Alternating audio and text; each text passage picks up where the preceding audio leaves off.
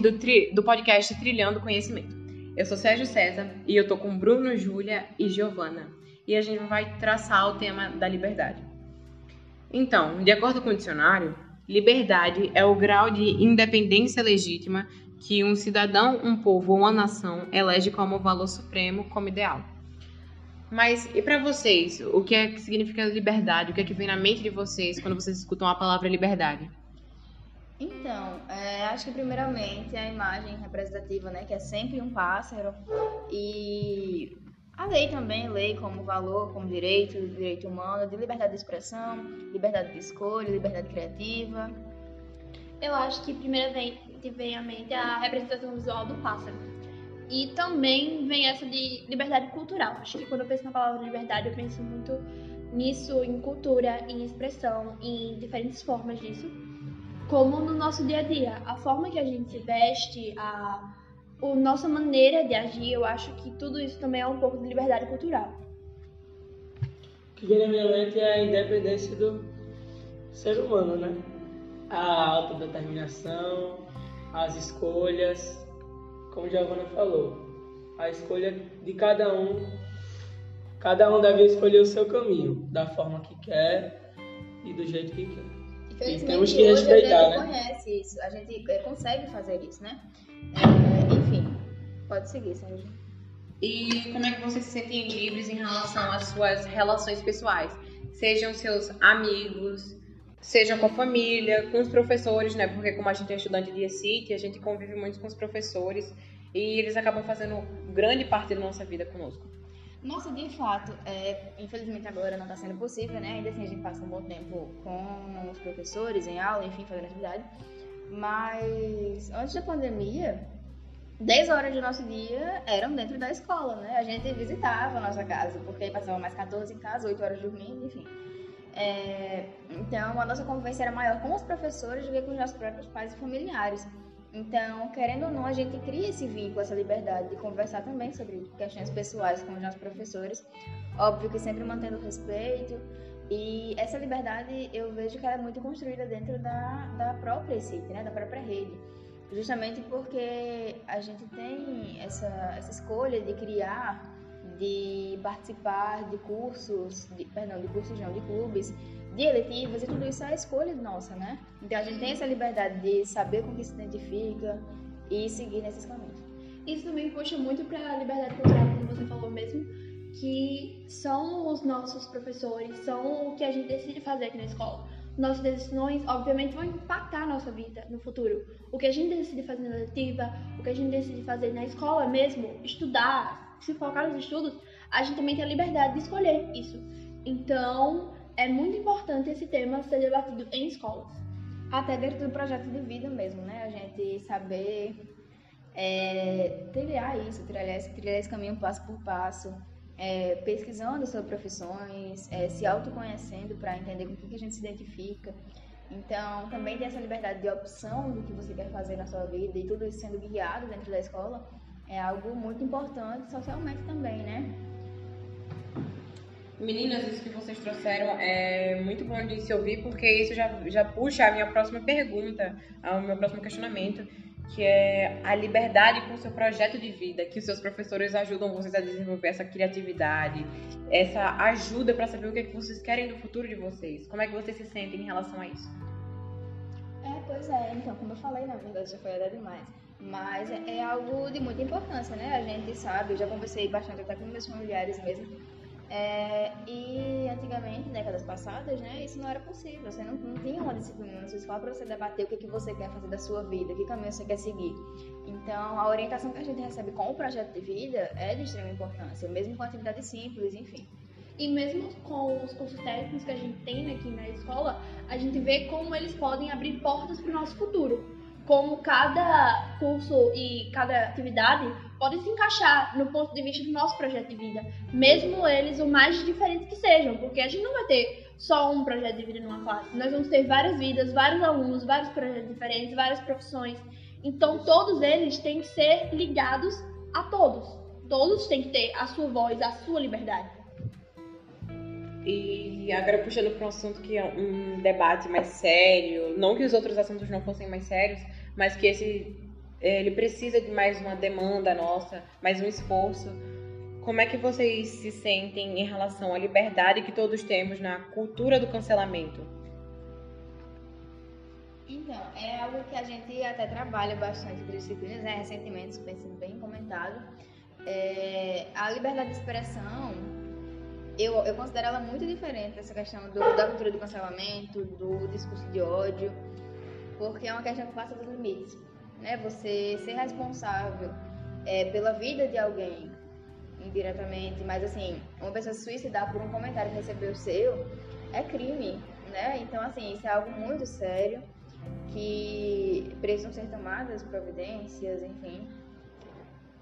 E as pessoas confundem muito isso da liberdade de expressão com o comentário destrutivo ou com o discurso de ódio. Agressão, Porque- né? Agressão verbal mesmo. Crime também. Na internet, crimes cibernéticos são extremamente comuns. É, nós podemos ver como uma pessoa faz um comentário e outras pessoas vêm desejando a morte dessa pessoa. Isso é extremamente destru- destrutivo para nós como sociedade mesmo. Nós temos que ter o respeito básico um pelo outro e pelas pessoas que estão lá à nossa volta. Isso também é responsabilidade social. E mesmo quem não comenta, né? Quem não faz esses comentários, na verdade, quem simplesmente tem redes sociais se tornou um ambiente muito tóxico para nossa saúde mental. Acho que todos nós deveríamos ser livres para expressar o que pensamos. Sempre com respeito, Uhum. né? É óbvio, dentro, principalmente dentro das redes sociais, que hoje em dia é muito fácil criar uma conta fake e simplesmente não colocar seu nome numa acusação. E a liberdade na internet também é muito diferente da liberdade que a gente vê ao nosso dia a dia. É, as pessoas nunca vão comentar e chega pra você, ai, não gostei do, da sua forma, não gostei de tal coisa. Elas podem até comentar, mas com muito menos frequência do que a gente vê na internet. Porque é muito fácil uma pessoa se esconder atrás de um perfil fake, se esconder atrás de uma identidade que não é dela, pra atingir alguém. Ela não chega a falar cara a cara com a pessoa. E justamente isso que vocês estão falando é algo muito importante porque isso vai destruindo a saúde mental de certas pessoas, as pessoas vão se afastando, vão ficando quietinhas, até chegar um ponto que elas não vão aguentar. E não é porque que você tá com raiva de alguma coisa que aconteceu com você, ou você tá com raiva de uma minoria que alguém tóxico de algum lugar falou alguma coisa com você, que você tem que descontar em todo mundo, que você tem que sair simplesmente liberando seu ódio nos comentários de, de fotos de famosos, ou até mesmo de pessoas que não são conhecidas. Nada justifica você chegar lá e simplesmente denegrir a imagem da, da pessoa. E isso destrói um dia, isso pode destruir uma semana, isso pode destruir uma vida. E é, é muito importante discutir sobre o discurso, discurso de ódio. E assim, a gente tá falando de cancelamento é, com essa prática e normalizando entre aspas, né? Na verdade, o cancelamento ele tem o objetivo de se posicionar contra injustiças sociais, ou seja, cancelar os atos das pessoas criminosas, enfim. E com a inclusão do linchamento virtual, do preconceito, da homofobia, preconceito racial, né?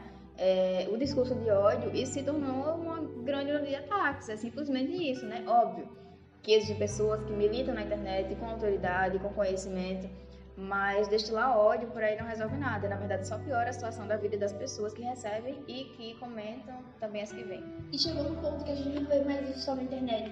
Isso impacta realmente o dia a dia, os jornais, a vida de todo mundo à nossa volta.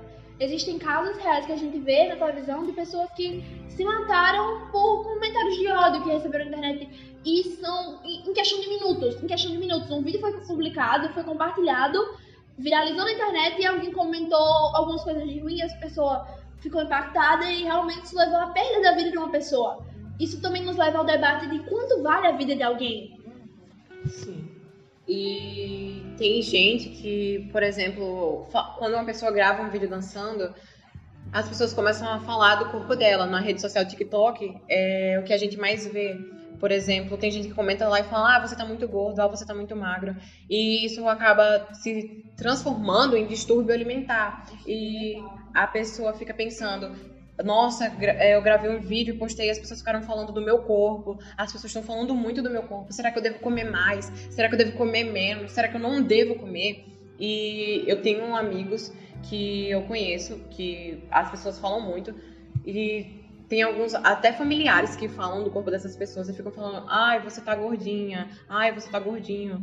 E isso machuca, porque as pessoas pensam: "Ah, mas só são palavras e tô dizendo isso pro bem dele". Mas nem sempre nem sempre não, isso não é pro bem. Você tem que falar, olha, eu acho que você deveria regrar sua alimentação, vai no nutricionista, porque... Fato com o objetivo de ajudar. Com o objetivo né? de ajudar, não de atacar. Chega falando, ai, você tá muito gordo, ai, você tá muito magro. Porque isso é ridículo e você não gostaria que isso fosse direcionado pra você. E as pessoas também têm que ser livres com as próprias escolhas. É, se uma pessoa recebe esse tipo de comentários, vem da decisão dela ou não tomar uma atitude à frente disso. Essa é a liberdade da pessoa. A pessoa tem a decisão de tomar um rumo a partir disso. E não as pessoas forçarem alguém a tomarem as suas próprias decisões. É, mas aí que tá o problema. A pessoa não tem essa. é, é, Esse, essa é a questão. Ela não tem. Hoje em dia, no meio da internet, como se tornou tão tóxico, é, as pessoas não têm essa liberdade de escolha de fazer o que quer, justamente por conta desse se julgamento. assim. muito, né? Isso. Então, a pressão psicológica que isso causa é, faz com que as pessoas se tornem. Não tenham essa liberdade, entendeu? Para escolher o que quero fazer com o seu corpo e etc. E assim. é, eu, eu- eu vi algo, recente, não recentemente, faz bastante tempo, na verdade, mas eu guardei isso pra mim. Que é a regra dos 5 minutos. Se você tá notando algo na aparência da pessoa, entre aspas, né? Que pode ser resolvido em 5 minutos, você comenta. Provavelmente não vai olhar, ah, seu cabelo tá bagunçado, ah, seu dente tá sujo. É, mas se você vai fazer algo, comentar sobre algo estético que leva meses e meses, pode precisar de cirurgias, pode precisar de acompanhamento médico pra fazer, e que com certeza vai machucar aquela pessoa, vai mexer com a autoestima dela, não comenta. Né? De seguranças mesmo da pessoa. Porque Isso. pode chegar num ponto de. A pessoa não sabe, mas eu tenho insegurança com alguma coisa. E isso não pode ser consertado assim do dia pra noite, em cinco minutos. Uhum. Pois é. Então acho que as pessoas confundem muito essa liberdade de expressão com é, essa, esse discurso de ódio na internet, esses ataques, né? E isso é uma grande problemática. E eu acho que isso é muito grande, porque se a gente for pesquisar, tem perfis que são criados simplesmente para atacar. E tem muitos seguidores. E, por exemplo, vou, vou fazer um exemplo que eu não vou citar os nomes, obviamente, mas vou fazer um exemplo. É, Maria é uma grande influência.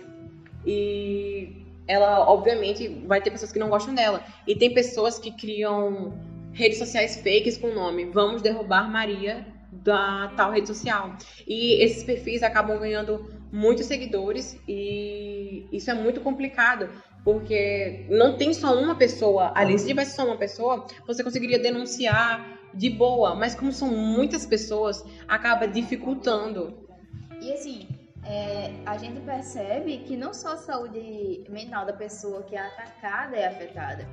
Você tirar um tempo da fica a mente da pessoa depois Isso, disso. você tirar um tempo assim da sua vida, é, gastar um tempo pra atacar outra pessoa, significa que sua saúde mental, sua autoconfiança, sua autoestima não está boa.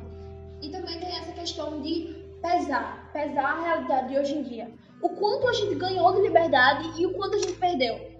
A gente ganhou muita liberdade de poder ter as nossas próprias contas em redes sociais, poder mostrar o nosso talento, a nossa liberdade cultural para as pessoas em diferentes formas. Isso, é uma artistas de hoje em dia. Mas, porém, com tudo isso, com em meio a esse caos, veio a cultura do cancelamento, veio a exposição de imagem na internet. Então, Então a gente tem que pesar isso também. Realmente vale a pena essa pouquíssima liberdade que tem pra escravização que a gente tem nas redes sociais e no meio hoje em dia? As redes sociais já foram, já foram criadas com esse objetivo de se expressar, né? É, só que, infelizmente, se tornou um ambiente muito tóxico e que só faz mal para a saúde mental das pessoas. E é isso. Mudando um pouco de assunto, eu queria saber como que é pra vocês serem livres. Porque eu acho que a gente, no tempo que a gente tá, a gente é muito bom. A gente, tipo assim, é muito bom curtir a nossa liberdade. E o que, que vocês acham de, de ser livres nesse ambiente que a gente tá, num ambiente que a gente vai, onde a gente possa curtir essa liberdade? Ah, eu acho que hoje em dia a nossa realidade ela já é de uma liberdade muito grande, né?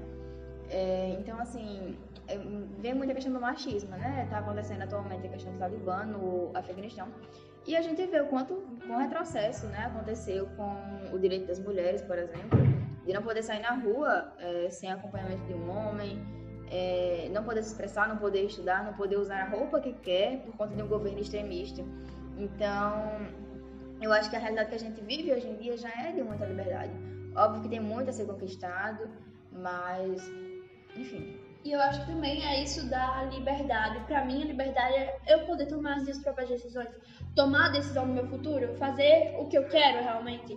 E às vezes isso tá afetando também a nossa liberdade de escolha. Mas hoje eu posso dizer que eu sou livre, eu tenho minha autoridade para decidir o que eu quero fazer, decidir a forma que eu quero me vestir, o curso que eu quero fazer, o futuro que eu quero tomar mesmo. E sobre isso, cara, eu eu só vejo a liberdade como um grande privilégio, porque com a liberdade a gente pode sonhar e é muito bom sonhar, é pensar num futuro legal com os nossos amigos, com a nossa família. E, cara, isso é, é uma coisa tão, tão legal que você, você se sente tão confortável na situação. Simplesmente poder ter essa escolha, esse planejamento que você quer para sua vida, mesmo que não dê certo, né? Já é um privilégio muito grande, como você falou. E a liberdade, ela consegue ser algo muito lindo para muita gente e tem muita gente também lutando para conquistar a liberdade. É um direito, né? Mas que infelizmente não foi conquistado, não era exercido até por pouquíssimo tempo atrás. E como sociedade, como jovens agora, nós temos o papel de dar mais liberdade para as pessoas que não têm isso. É isso que a nossa geração quer trazer, a liberdade. E esse foi o traçando conhecimento, trilhando conhecimento no caso e sobre a liberdade. E curta sua liberdade, ouvinte, e seja muito feliz. Aqui sou eu, Sérgio. Tchau, tchau.